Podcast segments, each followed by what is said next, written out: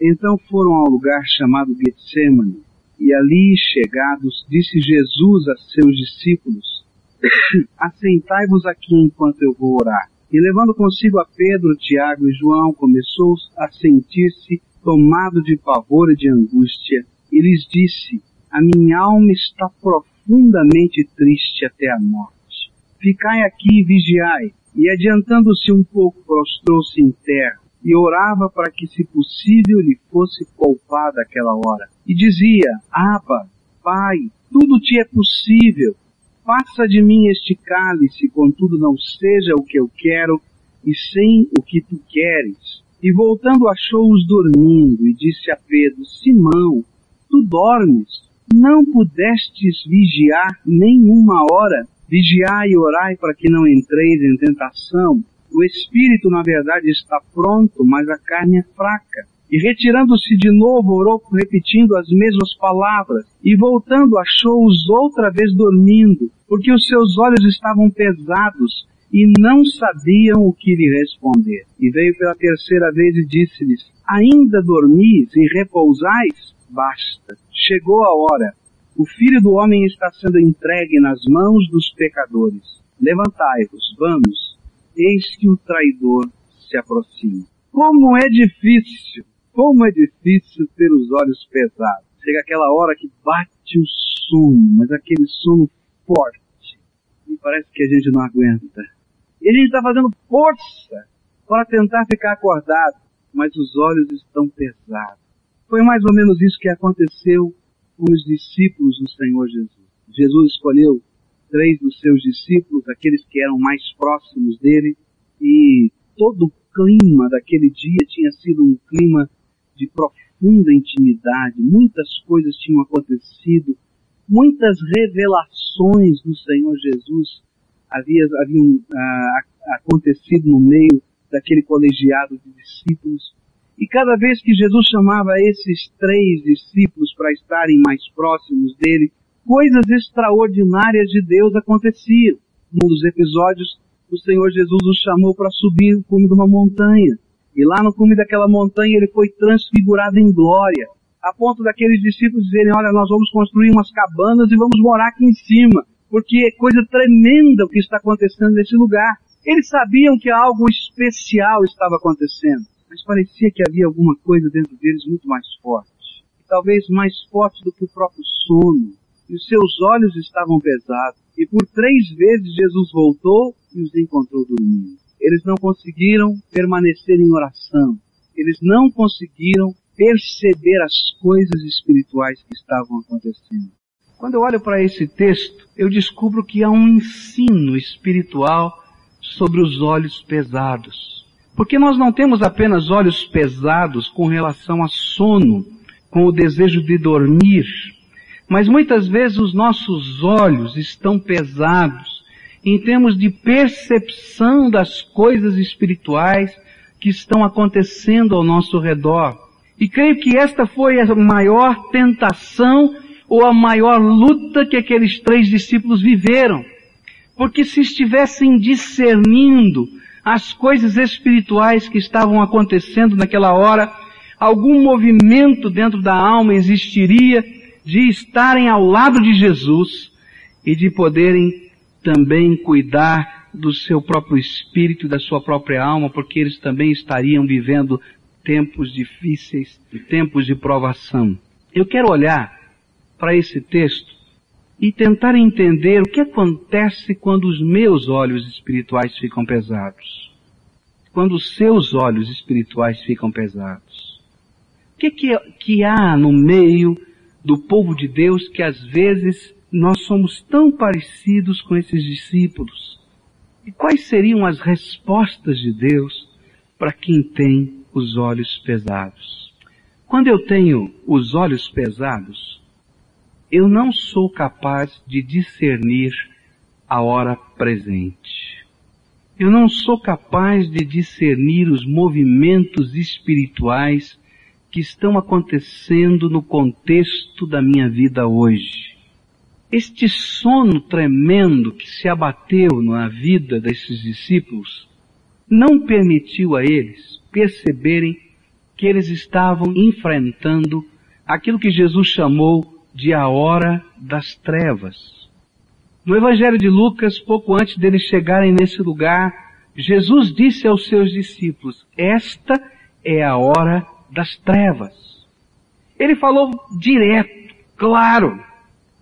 Tudo quanto o Senhor Jesus contou aos seus discípulos lá naquele encontro no cenáculo, no momento da ceia, foi a respeito da sua morte, da sua ressurreição, da sua despedida deles, que no meio daquele grupo existia um diabo, e ele usou essa expressão, um diabo, que havia todo um movimento espiritual acontecendo e que eles precisavam discernir aquele tempo. Em vários lugares da palavra de Deus nós vamos encontrar o Senhor Jesus tendo que enfrentar multidões que queriam apedrejá-lo, jogá-lo de, de um despenhadeiro para baixo, alguma coisa assim. Mas ele atravessava aquelas multidões e dizia, ainda não é chegada a minha hora. Mas o sono espiritual, o peso dos olhos, não permitia aqueles discípulos entenderem o que é que eles estavam enfrentando. Não permitiu que eles entendessem que a maior de todas as batalhas espirituais que já aconteceram na face da terra estava acontecendo naquela noite. O que estava acontecendo ali era uma luta espiritual que você não pode imaginar. De um lado, Satanás tinha um plano. Ele não conhecia os segredos de Deus. E o plano dele era destruir o emissário, o Messias de Deus, o Filho de Deus. De outro lado, Deus tinha um plano que nem os anjos conheciam mas era a salvação de cada homem através da morte vicária na cruz de Jesus Cristo. E lá no jardim do Getsemane estava se travando a grande batalha. E o cenário dessa batalha era o coração do seu filho Jesus, porque ele tinha que aceitar voluntariamente o plano de Deus para a salvação e beber do cálice que era o cálice da cruz. E ele sabia de tudo isso. Mas os discípulos também faziam parte dessa cena, porque o inimigo havia pedido para destruir cada um dos discípulos do Senhor Jesus. E o Senhor Jesus mesmo disse naquela noite, olha, quando tomam um pastor, se espalham as ovelhas. E vocês são alvo disso.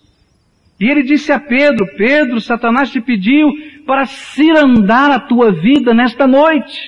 Mas eu tenho orado por ti e quando Jesus levou aqueles três mais para perto dele, ele queria a companhia dos seus amigos, ele queria a intercessão dos seus amigos, mas ele queria que aqueles amigos estivessem despertados para entender as batalhas espirituais que estavam acontecendo naquela hora na vida deles. Quando nós estamos com os olhos pesados espiritualmente e uma certa letargia, um certo sono espiritual invade o nosso coração, nós não percebemos as batalhas espirituais que estão acontecendo em nossa vida.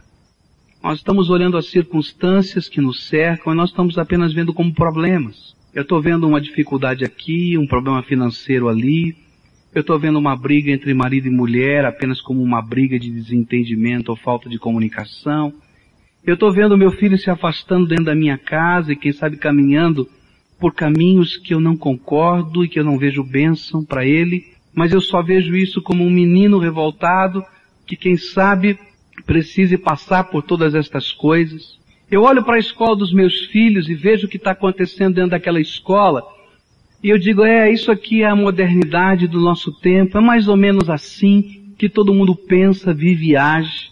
Eu olho para aquilo que está sendo transmitido na televisão, no jornal, nos vários meios de comunicação e que estão tentando inculcar e fazer a minha cabeça e me dar uma nova percepção de vida.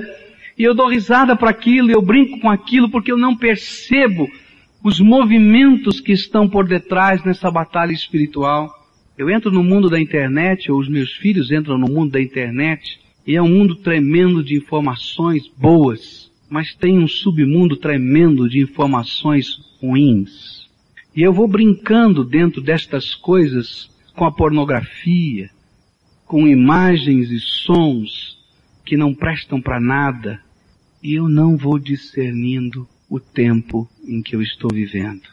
Quando um sono espiritual bate sobre a minha vida, normalmente eu estou inserido numa grande batalha espiritual e não estou percebendo que a batalha é espiritual. E o pior, que isso faz parte da estratégia dessa batalha. E quando eu começo a me despertar para as coisas que estão acontecendo na minha vida, na minha casa, nos meus filhos, às vezes é tão tarde, porque passou e eu não vi. Quando Jesus disse aos seus discípulos, venham comigo e vigiem comigo pelo menos por uma hora, ele estava pedindo que Deus estivesse abrindo os olhos daqueles seus discípulos para discernirem um pouco mais do que o movimento político zelota, fariseu ou saduceu. Para entender um pouquinho mais do que os problemas do colegiado apostólico que eles estavam discutindo naquela noite, quem era o mais importante. E aí Jesus veste o avental e vai lavar o pé deles para dizer, meu filho, o mais importante desse reino é quem está disposto a abençoar e servir. Pode me imitar porque eu sou assim, um Senhor que serve. E ele queria que os olhos dos seus discípulos estivessem abertos para entender os enfrentamentos espirituais que estão acontecendo na nossa vida. Tem gente que está vivendo grandes batalhas, lutas pessoais, concretas, de carne e osso, de situações, mas não são capazes de entender o que é que o inimigo está fazendo no meio dessas lutas para destruir a fé, a esperança, o amor, a certeza da graça de Deus, a comunhão com os salvos, a comunhão com a igreja de Jesus na tua vida e na vida dos teus. Isso é sono espiritual.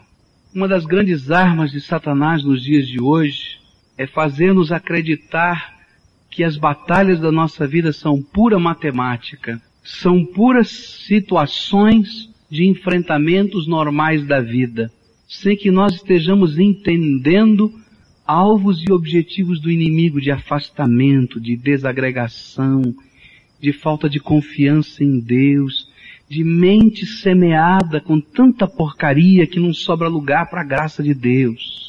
Se isso está acontecendo na tua vida e se essas batalhas estão existindo, a minha oração nessa noite é que haja um despertamento na tua alma, que os teus olhos espirituais se abram, que o peso dos teus olhos saia, para você discernir esse tempo, essa hora, essa virada do século que a gente está vivendo, essa tensão espiritual que está eclodindo, explodindo na tua casa, no teu dia a dia, que não está lá longe de você não, não está lá na Iugoslávia, mas está aqui também no seu coração, ainda que esteja lá também. Os discípulos não perceberam. Por isso essa noite foi a noite mais terrível da vida deles. Alguns fugiram, outros negaram, outros traíram, porque não foram capazes de discernir a hora em que estavam vivendo. Segunda coisa que aprendo sobre os olhos pesados. O que acontece quando os nossos olhos estão pesados? Quando os nossos olhos estão pesados, não somente não percebemos o momento em que vivemos e as batalhas espirituais que estão acontecendo, mas também não percebemos e não entendemos as fraquezas da nossa carne. Sabia? Nesta hora, quando os nossos olhos estão pesados, a gente não vê as nossas fraquezas. E esse era o sentimento dos discípulos. Quando o Senhor Jesus começou a dizer, tem um diabo no meio de vós. Todos eles disseram, serei eu, Senhor? Quem pode ser? Eu não sou. E diz a Bíblia que até Judas chegou pertinho de Jesus e disse, será que sou eu, Senhor? Não foi? Quando Jesus disse para Pedro, Pedro, antes que o galo cante três vezes, você vai me negar. Ele pegou a sua espada, empunhou a sua espada e disse, de jeito nenhum, morro, mas não nego. E ele estava cheio de boas intenções. Cada um dos discípulos disseram, não Senhor, as ovelhas não vão se espalhar de jeito nenhum. E Jesus na segunda vez, quando volta para conversar com os seus discípulos, disse a eles, vigiai e orai. Por quê? Porque o espírito, na verdade, está pronto, mas carne é fraca. Só que eles não podiam enxergar as suas próprias fraquezas. Quando o sono espiritual bate sobre a nossa alma, eu estou sempre pronto para enxergar a fraqueza dos outros. Eu sempre estou pronto para dobrar-me junto ao peito de Jesus e dizer: Diz aí, Jesus, quem é? Quem é que está pisando na bola? Mas eu não consigo enxergar as minhas próprias fraquezas. Eu não consigo enxergar as brechas espirituais que estão na minha armadura. E há um certo sentimento produzido dentro do meu coração de satisfação. Tá bem, que bom, tá tudo jóia, não é? Há um certo sentimento de segurança, há um certo sentimento de conforto, Olha, tá tudo mais ou menos bem, a casa tá bem, as coisas estão boas, tá, tá indo, tá bom, tá. Minha vida espiritual tá jóia, estamos aqui na igreja, bonitinho, tal. Só que eu não vi os buracos nem a semeadura que o inimigo está lançando sobre a minha mente. Toda queda espiritual não acontece de repente. Toda queda espiritual acontece por uma semeadura homeopática do diabo na cabeça da gente onde a gente vai permitindo que determinados pensamentos, onde a gente vai permitindo que determinadas fraquezas sejam acalentadas, onde a gente vai sendo um pouco mais flexível e de repente caímos. Quando os nossos olhos estão pesados, quando os nossos olhos estão adormecidos, nós não enxergamos as nossas próprias fraquezas. Mas quanto mais estivermos despertos, tanto mais nos sentiremos fracos e tanto mais necessitaremos do poder de Jesus na nossa vida. Você quer saber se você está adormecido espiritualmente? Então olha para o teu coração. Se o teu coração estiver inconformado com a tua vida espiritual, com a tua ética, com a tua palavra, com a tua moral, e você estiver buscando que Deus esteja transformando, mudando, porque você enxerga os teus pecados e as tuas fraquezas. Então eu quero dizer para você que você está desperto. Mas se você está acomodado na sua vida cristã, relativamente confortável, tá bem, tá jóia, então eu quero dizer para você que os teus olhos estão ficando pesados. E é pena. É pena porque você está cheio de boas intenções, mas vai levar tombos nessa vida. No reino de Deus não há lugar para autossuficiência, só há lugar para dependência vigilante. Dependo de Jesus. Dependo de Jesus. É interessante como cada dia a gente precisa da graça de Deus renovada na nossa vida. Eu sei que Deus tem me dado o dom da palavra, eu sei pregar. Deus tem me dado esse dom. Mas cada vez que eu tenho que preparar um sermão, eu me sinto mais incompetente de todos os homens. E cada vez que eu tenho que mexer na palavra de Deus, eu tenho que orar tantas vezes e dizer, Senhor, se o Senhor não me revelar a verdade que está aqui nesse texto, eu não vou conseguir. Sabe por quê? Porque no reino de Deus só tem lugar para dependência vigilante. Toda ferramenta, toda técnica, toda sabedoria, todo esquema cai por terra porque nós estamos numa dimensão do Espírito e nós precisamos da unção do Espírito Santo de Deus. Você está despertado ou os teus olhos estão pesados? Você consegue discernir a hora que você está vivendo, o tempo que você está vivendo, as batalhas que estão acontecendo na tua vida? Ou você não consegue perceber a dinâmica espiritual que está à tua volta? Os teus olhos estão abertos para perceber as suas próprias fraquezas? Ou quem sabe você esteja tão acomodado achando que está tudo tão bem, que não seja capaz de ver as brechas nos muros ou nas, na armadura do Espírito na tua vida. Última coisa que eu queria destacar nesse texto. Quando os nossos olhos estão pesados, nós deixamos passar as oportunidades de Deus. Jesus separou aquele tempo no jardim para que fosse uma grande oportunidade de bênção para aqueles três discípulos. Jesus separou e decidiu estar com eles até o último minuto. Jesus reservou para eles uma bênção muito especial, dedicada a eles de modo especial. Mas eles não foram capazes de perceber a oportunidade de Deus que estava diante deles. Agora eu quero dizer uma coisa para você, a oportunidade, qualquer que seja a oportunidade na minha vida e na tua vida, passa rápido, passa de modo ligeiro. Ou você toma para si a oportunidade ou ela foi embora. E não volta mais. Não é assim? Na vida da gente é assim. Tem uma porta aberta, ou você entra, porque amanhã ela vai estar fechada ou alguém já entrou no teu lugar. É assim que acontece na vida. E nas coisas de Deus é assim também. Quando nós estamos atentos e os nossos olhos não estão pesados, nós somos capazes de perceber as ondas de oportunidades que o Senhor tem derramado sobre nós. E como um surfista que está lá aguardando a boa onda, à medida em que ela vem chegando, eu me preparo. E a hora que ela está passando, eu já estou dentro dela. Porque se eu ficar 10 segundos a mais aqui, ela já passou e eu não pego mais. Há um autor que disse que nós não podemos criar as ondas.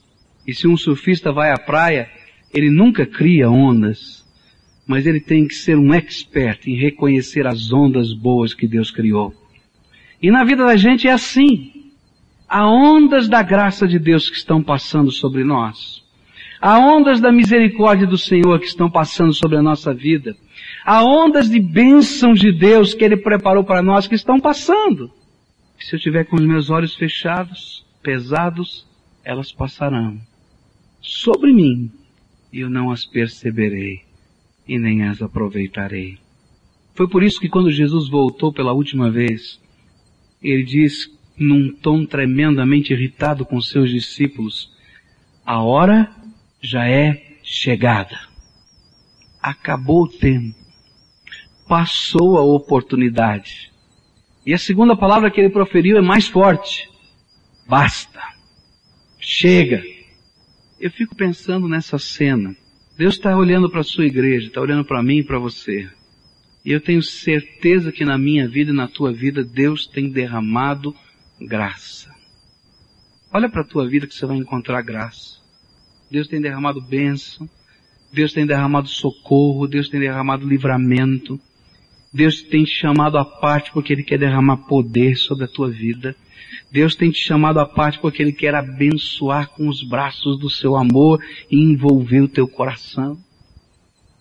Talvez o Senhor esteja passando por você com vitória.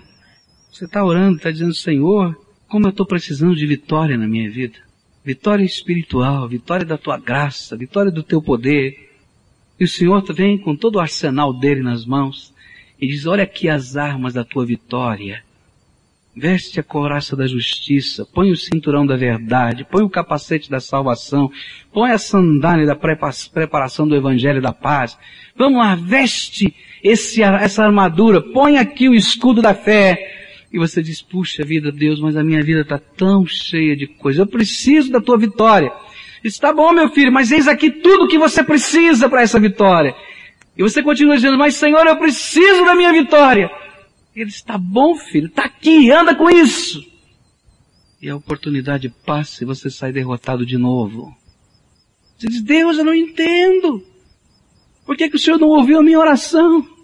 Ele diz, meu filho, tive ao seu lado, trouxe todas as armas da vitória para você. Vê se usa. E a oportunidade vai passando. Há vitórias que só teremos, só alcançaremos se tivermos as armas do Espírito empunhadas. A batalha que você está vivendo na tua casa com teu filho vai ser vencida pela graça de Deus. A batalha que você está vivendo lá com tua esposa e você com, com, com teu marido só vai poder ser vencida quando os princípios da verdade de Deus começarem a ser aplicados. E Deus vai derramar graça. A gente tem que vestir a armadura de Deus. As situações que estão em tua volta, que envolvem teu trabalho, que são batalha espiritual que você começa a discernir agora, são também grandes oportunidades de milagres de Deus na nossa vida. Deus está passando com oportunidades da graça. Agora sabe como nós somos? Quando a oportunidade de Deus está passando sobre nós, às vezes nós somos como aquelas virgens que aguardavam o noivo. Lembra? As dez virgens, cinco tinham azeite na lâmpada para receber o noivo e cinco não tinham. Dormiram e não compraram.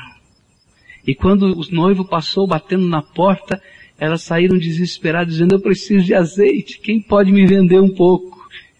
Essa oportunidade de preparar a sua lâmpada já passou. Deus está passando com graça sobre a nossa vida. Eu tenho convicção de que essa é uma palavra profética para você. Porque Deus tem alguma coisa para fazer na tua vida. Te trouxe hoje para você ouvir isso aqui de verdade. Você está aqui no meio desse frio danado. Porque Deus não quer que você perca de novo outra oportunidade de bênção na tua vida. Oportunidade de fé. Cada dia Deus tem me chamado e tem chamado a você para que experimentemos algo novo com Ele. Mas se os nossos olhos estiverem pesados, nós ficaremos dormindo, enquanto algo novo de Deus vai acontecer com outras pessoas. Cada dia Deus tem colocado na tua vida oportunidades para que o reino de Deus cresça através de você. São coisas bem interessantes que Deus faz. Essa semana eu estava aqui atendendo uma agenda bastante carregada e a gente sempre trabalha com dois pastores, um, atendendo e outro outro no plantão que a gente diz, porque às vezes surgem pessoas, não é? Que vêm aqui na hora de desespero, que precisam de uma oração, e às vezes você está com os seus horários tão apertados, e como é que ficam essas pessoas? E foi interessante que estava aqui num desses dias da semana, e de repente alguém entrou pela minha sala. Eu disse, pois não, estava lá quase que a, no momento de atender uma outra pessoa, e essa pessoa disse, olha, eu preciso de uma oração.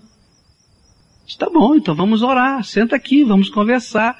E daquelas coisas assim estranhas, né, diferentes, mas são oportunidades de Deus abençoar. Aquela moça tinha acabado de sair do laboratório, trazendo um exame que dizia que o seu câncer estava aumentando.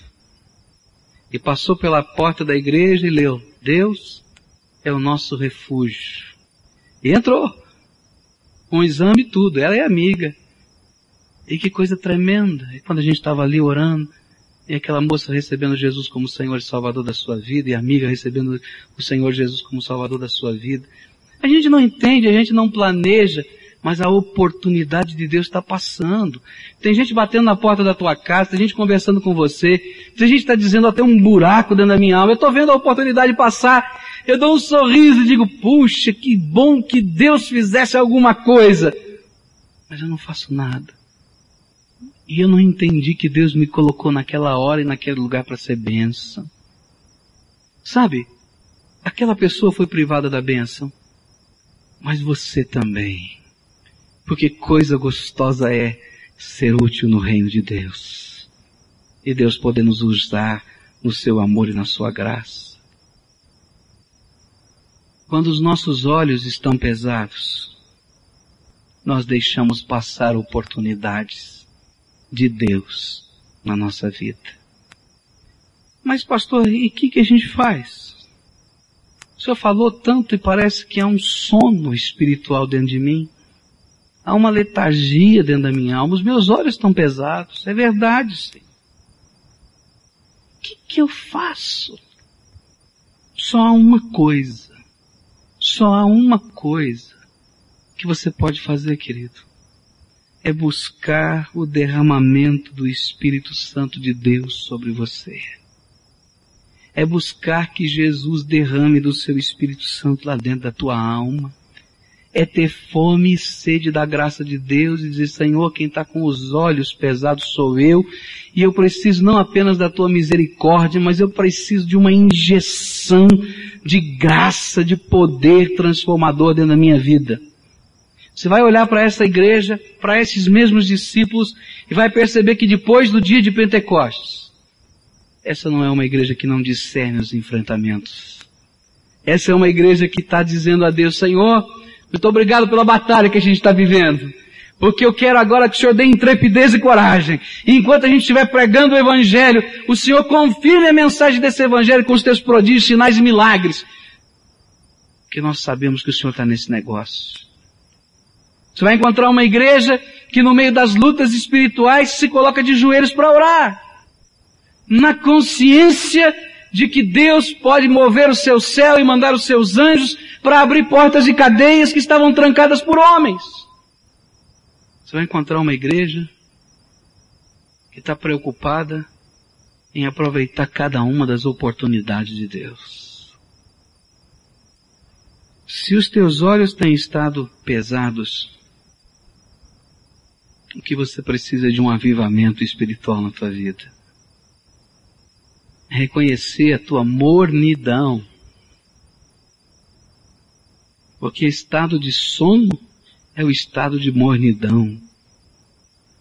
E pedir para Jesus, Jesus entra aqui, aviva o meu coração. Eu quero voltar à prática daquelas primeiras obras. Eu quero voltar ao primeiro amor. Eu quero voltar à unção do teu espírito, porque estou com tanta saudade disso. Nos tempos de hoje, nós precisamos que Deus desperte a sua igreja. E sabe como é que Ele vai despertar a sua igreja? despertando a mim, despertando a você.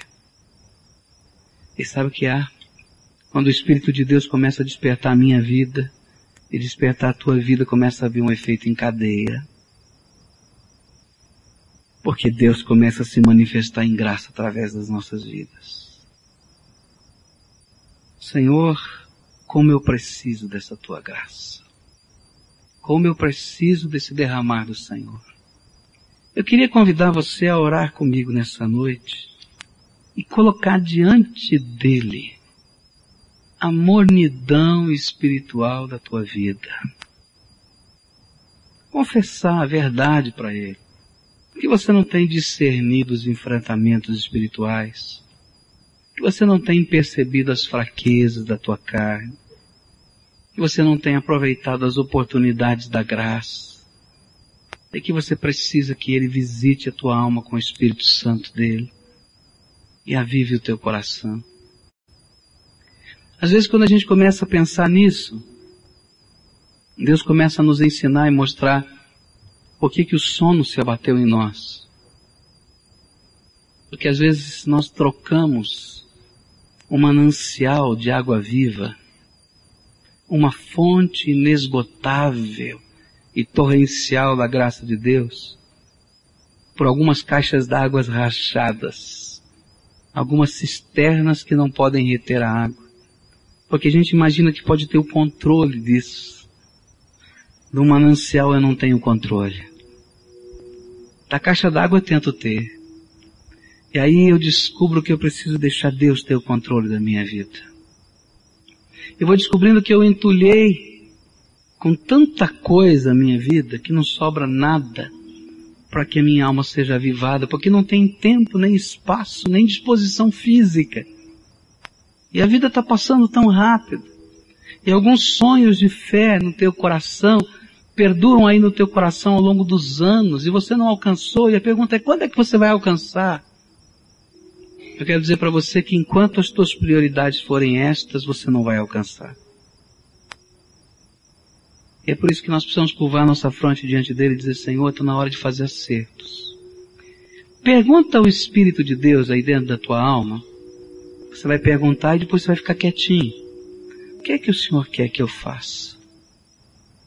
Eu tenho certeza que Ele vai responder aí no teu coração. Ele vai te mostrar coisas muito específicas da tua vida em que Ele quer pôr a mão. Talvez para alguns Ele vai dizer, eu quero que você entregue a tua vida inteira para mim, para que eu seja Senhor e Salvador da tua vida. Para outros Ele vai dizer, olha, eu tenho saudade dos tempos lá do passado, quando você era meu servo. Eu podia ter a tua vida nas minhas mãos. Você vai dizer, ah Jesus, como eu tenho saudade daquele tempo. Ele vai dizer, então por que, que você não volta aqui para as minhas mãos? E anda comigo, do meu jeito, da minha maneira. Para outros ele vai dizer, ah, que saudade eu tenho do tempo da tua simplicidade. Onde você era simples. Mas eu podia te usar. Porque era você, você, você era maleável.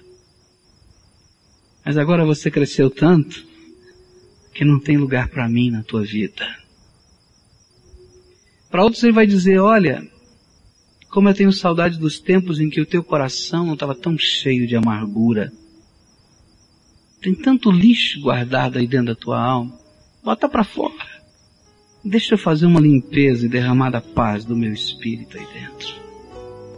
Ouça o que o Espírito de Deus tem para falar com você. Querido Jesus, nós estamos na tua presença.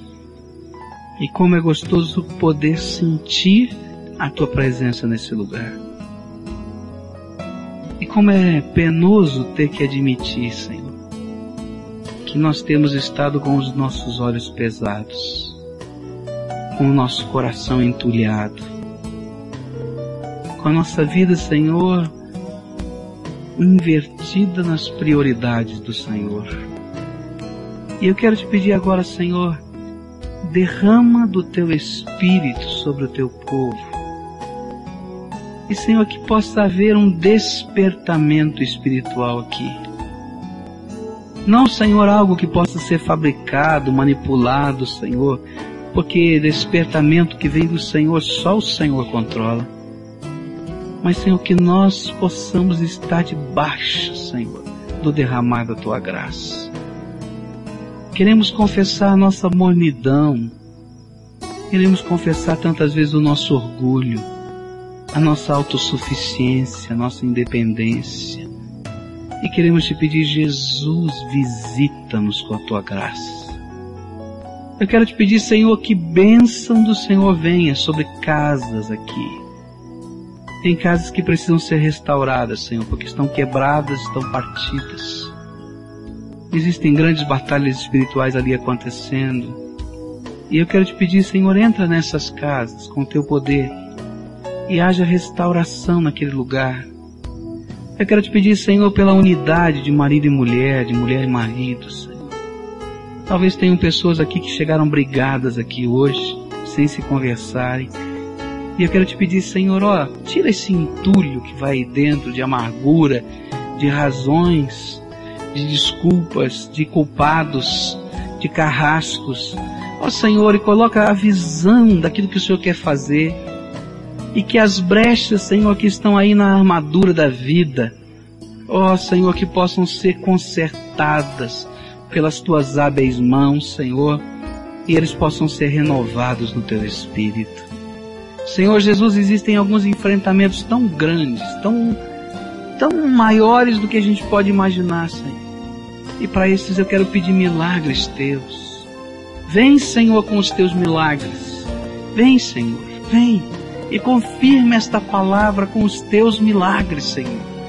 De tal maneira que nós possamos olhar só para o Senhor, só para o Senhor, só para o Senhor, porque Tu és suficiente na nossa vida. É no nome de Jesus que oramos. Amém, Senhor.